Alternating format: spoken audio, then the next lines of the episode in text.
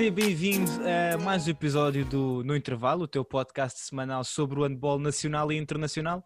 O meu nome é Leonardo Bordonhos, mais uma vez aqui comigo a nossa comentadora residente, a Maria Ema Bastos. Olá, Ema.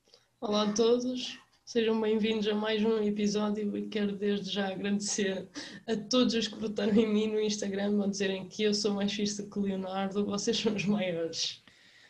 Pronto. Eu, eu, não, eu, eu levo host em todos os episódios que nós fazemos do podcast. Eu não sei se já perceberam isto, mas eu em todos os episódios há alguma coisa que eu perco. Portanto, por favor, da próxima vez deem-me uma vitória que eu preciso, que eu já não consigo tipo mais episódios assim. Mas eu só estou habituado a ganhar, Leonardo. Já estou a ver. Enfim, mais um episódio. Quero agradecer, ou queremos, acho que falo pelos dois, queremos agradecer ao, ao Mr. Vasco Ramos por ter estado aqui no episódio extra a falar sobre os jogos do Porto e do Sporting. Esperemos que tenhas gostado. Nós agora vamos começar a tentar trazer mais convidados. Portanto, se tens ideias, e nós já dissemos isto aqui algumas vezes, se tens ideias acerca de pessoas que queiras ouvir, queiras ver aqui no, no podcast, que queiras ouvir falar, comentar, então diz-nos, manda-nos mensagem, porque nós, para além de querermos o teu feedback, eu quero o teu feedback, nós também queremos, uh, e tal como o Mr. Vasco Ramos disse, também é um espaço para conversar e para comentar o handball. Portanto, desta vez, este episódio é o do costume, vamos falar sobre aquilo que se passou no Campeonato Placar Handball 1, a 12 jornada. Eh, e hum, antes de mais, antes de entrarmos nesta jornada que teve um clássico, falar só do jogo entre o Águas Santas e o Belenenses. O Águas Santas venceu o Belenenses por 9 golos, num jogo que tinha sido adiado na altura e que, portanto, foi agora reposto. Mas nesta 12 jornada, começamos com o jogo entre o Avanca e o Belenenses. O Avanca jogou em casa, perdeu por um golo. E Emma, este foi um jogo que veio e foi até ao fim e nas redes sociais depois deu alguma controvérsia por causa daquele lance no último segundo do Janilson que do Avanca dizem que era livre de 7 metros, do lado do Belenenses era falta atacante e portanto a verdade é que foi, não foi livre de 7 metros, o Belenenses venceu, mas deu alguma controvérsia no final nas redes sociais. Sim, deu, e agora já me vais para falar de uma coisa que eu ainda ontem disse no, no Instagram que nós não costumávamos falar, porque normalmente quando se fala das arbitragens nunca é para elogiar, mas neste caso eu vi esse vídeo e acho que a maior parte dos que nos estão agora a ouvir ou a ver também devem ter visto esse último lance em que Ricardo Costa pediu um time-out a cerca de 20 segundos do fim e depois já Nilsson tenta um, entrar a 6 metros e sofre uma falta ou não, segundo o que foi assinalado foi uma violação da área. Na minha opinião, realmente parece-me que o Tiago Ferro está em movimento e que por isso seria 7 metros. No entanto, não posso dizer que esse lance tenha comprometido todo o jogo, porque hum, a verdade é que o Avanca teve o jogo todo atrás do resultado. Portanto, não seria. Claro que se fosse 7 metros e marcassem seria um empate, mas claro que tiveram também outras ocasiões que podiam ter feito o golo e tentar eh, aproximar mais o resultado, quem sabe passar para a frente e não conseguiram ao longo dos 60 minutos. Claro que é difícil digerir para os jogadores do Avanca e para hum, os adeptos e equipa técnica uma derrota por um golo com um lance assim no último segundo, mas faz parte, é assim o jogo, mas uh, temos que nos mentalizar que isso aconteceu e pronto, e o Belenenses conseguiu uma vitória complicada, que um, o historial entre estas duas equipas é engraçado, um, mas pronto, depois de uma derrota complicada, como tu falaste, no jogo que tinha sido adiado em casa do Águas Santas, que o Belenenses saiu derrotado por nove bolas e que compromete um bocadinho os seus objetivos. Exato, e, Exato. e acho que não, não vamos falar de, de, arbitragens, até porque eu próprio, depois, quando vi o lance pela primeira vez, tive que ver e rever para realmente ter a certeza. E, portanto, na altura, no calor do jogo, os árbitros têm que tomar uma decisão, foi a decisão que está tomada, e mesmo agora, olhando, acaba por estar depender da interpretação. Há quem diga que o Tiago Ferro estava em movimento, é, neste momento é, as águas já passaram e a verdade é que o Belenense acaba por vencer, tal como disseste, um jogo difícil frente ao Avanca depois da derrota frente ao Águas Santas, nós já dissemos aqui várias vezes que Águas Santas, Belenenses e ABC são as três equipas que partem na luta pela Europa por aquele quarto lugar, uma derrota, naquele caso frente ao Águas Santas, mas concretamente esta vitória frente ao Avanca é muito importante para a equipa não deixar perder o comboio, digamos assim, e conseguir se manter na luta. Seguimos para um resultado, eu não diria surpreendente, porque infelizmente o, o Ismael tem tido um campeonato até agora difícil, mas temos um Povo que vence em casa por 27-24. Nós tivemos aqui o Mr. Vasco Ramos, ele próprio disse que, que, tinha sido um jogo difícil, que a sua equipa tinha falhado muito e realmente o, o Ismael, quando se falha, não fica muito mais complicado vencer frente a uma equipa do Povo que nós já temos aqui que tem muita qualidade.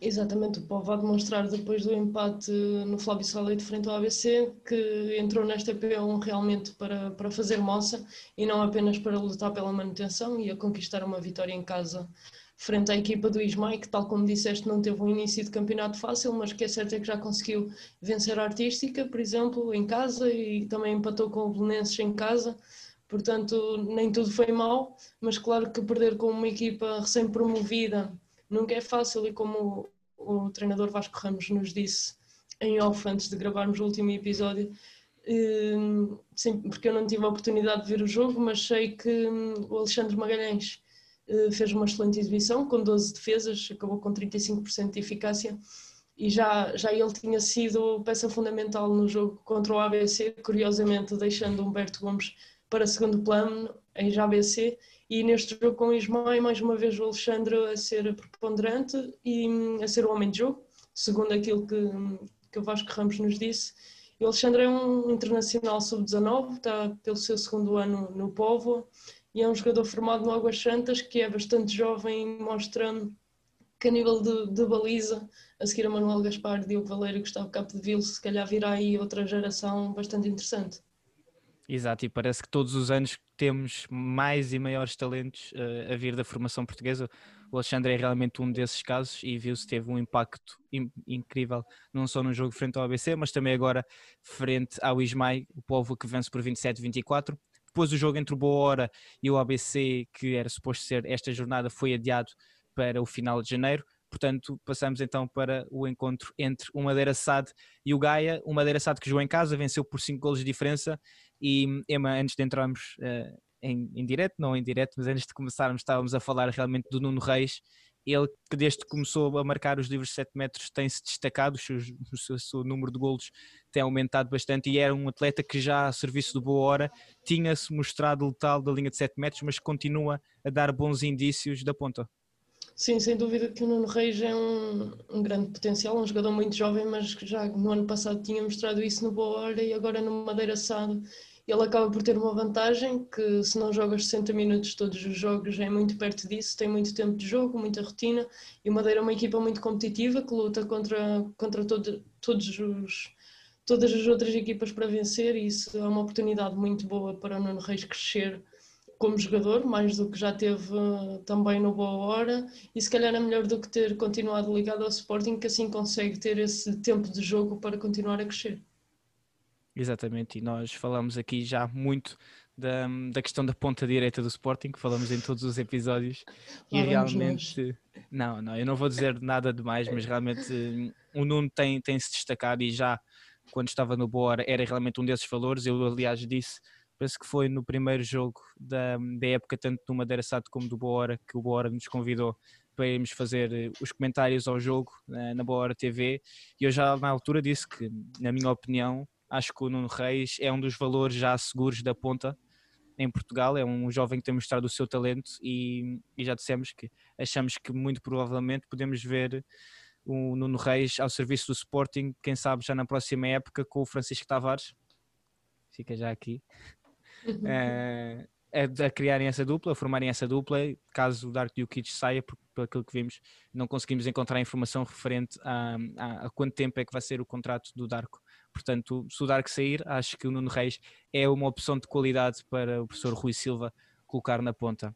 De seguida, tivemos o jogo entre o jogo entre a São Joanense e o Boa Vista também foi adiado para o início de fevereiro e portanto falamos do Vitória e do Águas Santas, mas antes de falarmos do Vitória e do Águas Santas, eh, relembrar mais uma vez que nós temos o nosso merchandising da 7 metros e portanto se ainda não compraste, eu acho que é uma bela prenda de Natal, pelo menos pelo, eu já pedi uma ou duas cá em casa e portanto se ainda não compraste e a Emma pode dizer isto melhor que ninguém, eh, devias, devias comprar porque realmente é uma bela de uma prenda agora para o Natal.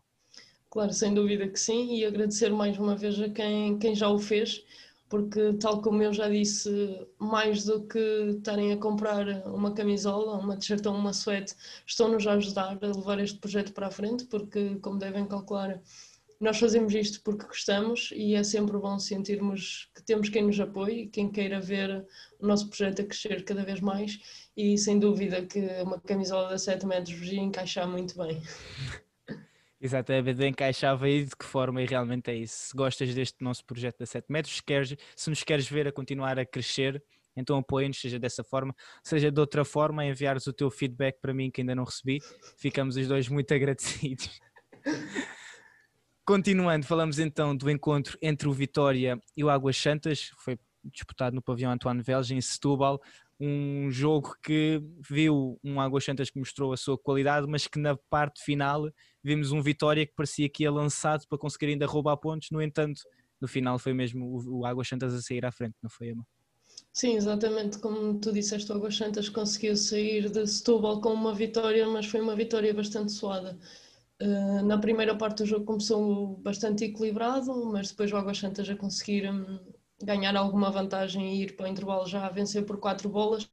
E a segunda parte começou mais ou menos nesse ritmo, mas depois o Vitória conseguiu acertar melhor ofensivamente, a conseguir cortar soluções ao Águas Santas, aproximar no resultado nos minutos finais esteve muito perto de, de, conseguir vencer o Águas Santas. Foi um final de jogo bastante interessante e vê-se realmente aquilo que eu tinha referido no último episódio que fizemos sobre o campeonato.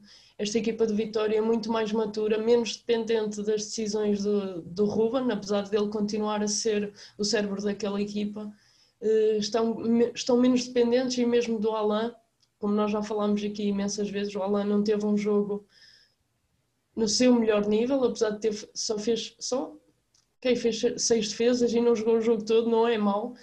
Sim, mas estamos habituados estamos a habituados a outro nível, exatamente por isso é que nós acabamos por falar dele assim. Mas o que é certo é que essas defesas que ele fez também foram nos momentos cruciais em que o Vitória conseguiu aproximar o resultado.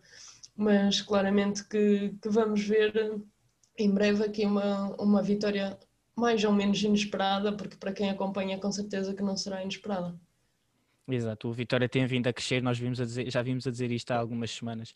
Um, um, Vitória que vem a crescer, que vem a ganhar momento, apesar de ainda ir perdendo alguns jogos, mas é assim, também olhamos para os últimos jogos deles. Este jogo frente ao Águas Santas é realmente uma equipa que neste momento está a um nível superior, tem outros objetivos, e apesar de sabermos que o, o Mr. João Galego Garcia é um treinador ambicioso, nunca esconde isto quando falamos com ele, mas realmente o Águas Santa já está nesse patamar em que está a tentar chegar às competições europeias.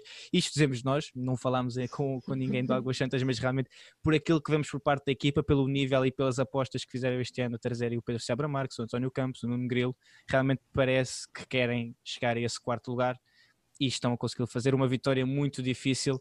E mais uma vez temos um, um Pedro Cruz absolutamente a um nível que já nos habituou, mais 11 golos, continua a mostrar a sua qualidade, continua a ser um dos melhores artilheiros do campeonato placar handball 1 e é mais uma das razões para, para o Águas Santas ser uma equipa tão perigosa neste momento e que parece-me que já vimos isto no jogo frente ao, ao, Benfica esteve muito perto de roubar pontos e parece uma equipa que consegue vencer ou pelo menos importunar muito digamos assim os três candidatos ao título.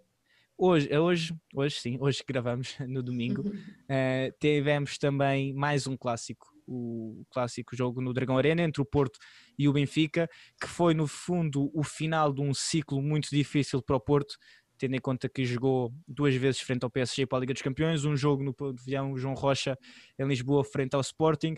Acho que tendo em conta tudo, e já falamos deste jogo, o Porto acaba por vencer 27-25, tendo em conta, Emma, que foi dois jogos frente a uma das melhores equipas da Europa, que vai disputar a Final Four agora em dezembro, duas vitórias, duas derrotas, portanto podemos ter um, um, um salto positivo, digamos assim, apesar de sabermos que, que, que o Mr. Magnus Anderson de certeza queria vencer os quatro, não conseguiu, mas focando neste jogo, foi um Porto que se assustou e que hum, nós falámos aqui uh, na antevisão do jogo, que achávamos que ia ser uh, um jogo disputado até ao fim. O Porto pode ou não ter se sentido um bocadinho fisicamente. Eu senti que não vimos um Porto assim tão fresco, mas que realmente tivemos um Miguel Martins que continua a mostrar todo o seu talento. Sim, sem dúvida, e aproveito já para dizer que o grande destaque do Porto tem sido, e como eu falei uh, nos nossos stories ontem no Instagram, ontem sábado, um, o Miguel Martins tem sido realmente o destaque.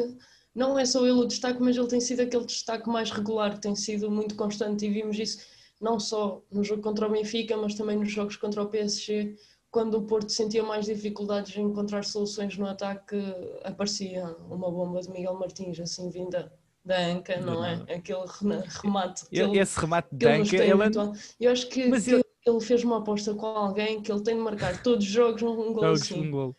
Porque não, víamos, não o víamos a, a, a, puxar muito esse remate da Anca, mas, mas ele agora tem, esse, tem essa arma já no seu arsenal. Todos os jogos vai um lá para dentro. Sim ele provavelmente não a tinha tão bem afinada, por isso é que nós não víamos com tanta regularidade a partir do momento que, que ele afinou. Claro que a vai usar e usar muito bem.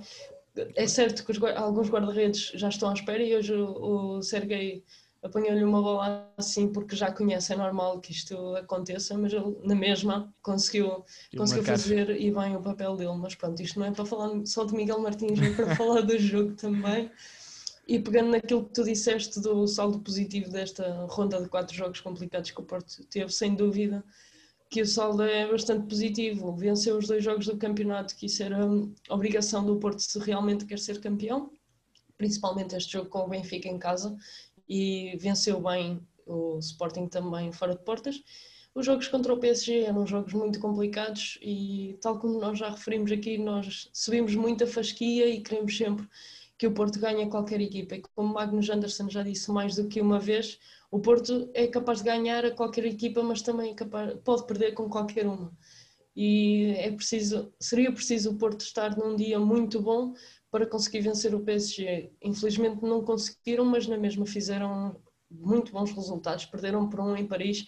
Se me dissessem isso há quatro anos atrás, talvez eu dizia, ah, estás a brincar ou, compravas, ou, compravas esse, ou compravas esse resultado porque realmente Sim, é, tipo...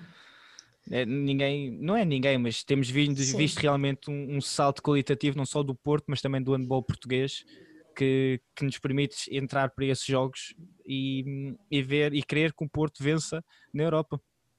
Exatamente, e cada vez mais nós exigimos que, que assim seja, tanto no Porto como na seleção, e isso só é bom para o handball português e para nós portugueses que gostamos da modalidade que continua a crescer dentro e fora de portas, que é muito bom que se fale mais de handball em Portugal e que se fale mais do handball português lá fora. Exato. Eu, eu queria saber a tua opinião. Um, eu, antes da, do início da época, tinha falado com um amigo meu espanhol ele tinha dito que, que o Sergei realmente tinha sido uma contratação incrível. Eu acho que é cada vez mais uma das peças fundamentais daquele Benfica, porque hoje vimos a forma como ele estava a conseguir frustrar e de que forma os ataques do Porto, só que realmente chega a uma altura em que hum, parece nos momentos da decisão o Porto tem essas individualidades que se mostram. E, e, não é pronto, não é dizer nomes aqui, mas por exemplo, quando era mais importante, o Miguel Martins apareceu e marcou esses gols. Quando olhamos para o lado do Benfica, o Petar Djordjic, que é um jogador que nós exigimos também, porque, já sabemos o talento que tem, nos momentos importantes o Petar Djordjic parece que não aparece, ou, ou não aparece da mesma forma. E, e, eu acho que isso é daquelas coisas que o Benfica tem que mudar se quer realmente começar a ser mais competitivo e lutar pelo título, porque neste momento o Porto vence os seus dois rivais diretos, tem um jogo em atraso e se vencer fica com um caminho muito mais orientado para chegar ao título. Sim, claramente que agora o Porto está, está, está já avançado em relação aos rivais. E isso que tu disseste, principalmente do Petar, do Petar Diardic, tem muito a ver com uma coisa que, que tu também já referiste o Petar é um, é um rematador e ele realmente ele tem um braço incrível, ele mete a bola onde quer e é uma velocidade muito grande mesmo que o guarda-redes saiba. E os guarda-redes sabem, sabem para onde é que a bola vai e mesmo assim não conseguem lá chegar. Mas é exatamente por isso, a partir do momento que a defesa consegue encaixar o bloco ou, ou fazer-lhe confusão no remate, ele não consegue fazer mais nada. Ele não é um. Ao contrário do Kukic, por exemplo, que foi outra excelente contratação que o Benfica fez que ele tanto é capaz de rematar de fora, que não é muito usual, ao estilo de Rui uhum. Silva, só assim quando é preciso, mas ele é capaz de fazer uma penetração, de assistir o ponto ao contrário, de te meter uma bola no pivô, e ele tem muitos mais recursos. Enquanto que o Petard não aparece nesses momentos exatamente porque ele só tem aquele recurso e a equipa adversária não vai deixar usá-lo. Mas mesmo. mesmo. assim, quando falamos do Lazar Kukic, e isto é algo que já vimos frisando aqui, o Benfica é uma equipa que aposta muito na velocidade, nas transições, e apesar desses recursos que nós já conseguimos ver no, no Lazar Kukic, essa capacidade de jogar com o pivô, essa capacidade de colocar do ponta, no ataque organizado o Benfica, neste caso, teve muitas dificuldades e sabemos que a defesa do Porto é fortíssima.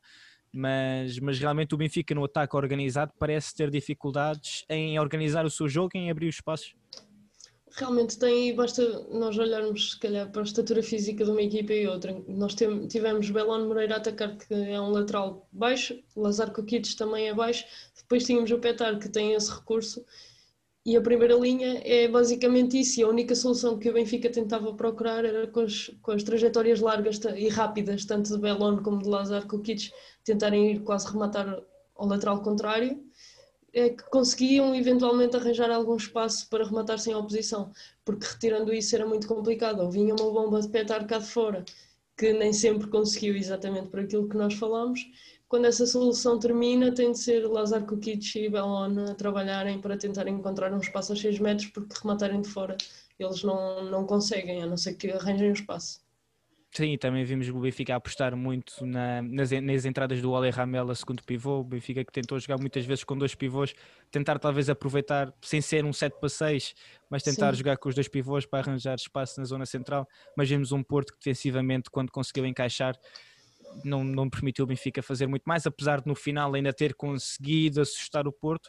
Mas também, diga-se de passagem, nós frisamos aqui muitas vezes o António era aquele tal da linha de 7 metros. Aliás, eu vi uma estatística que ele tinha marcado 13 dos seus últimos 13 livros de 7 metros e depois naquela altura final do jogo em que se marcasse um ou os dois, eh, o Porto praticamente colocava um ponto final, falha, veio o Diogo Branquinho, também falha, uma boa defesa do, do Gustavo Capdeville e que ainda deram alguma moral ao Benfica, no entanto o Porto acabou por vencer 27-25 e é, ainda não é líder isolado, mas caso vença o jogo frente ao Bolonenses que tem atraso, será e, e, tendo em conta aquilo que vemos do Porto, sabemos que o mais provável é então vencer esse jogo frente ao Belenenses. O último jogo da jornada foi entre o Sporting da Horta e o Sporting, o jogo foi nos Açores, uma vitória do Sporting por 30 a 24. Ema, eu sei que tu ficaste muito contente por finalmente termos visto o, Joel Ribeiro jogar eh, a central pelo Sporting. Sim, é verdade, e eu não, não escondi isso e nem escondo porque, porque é verdade mesmo.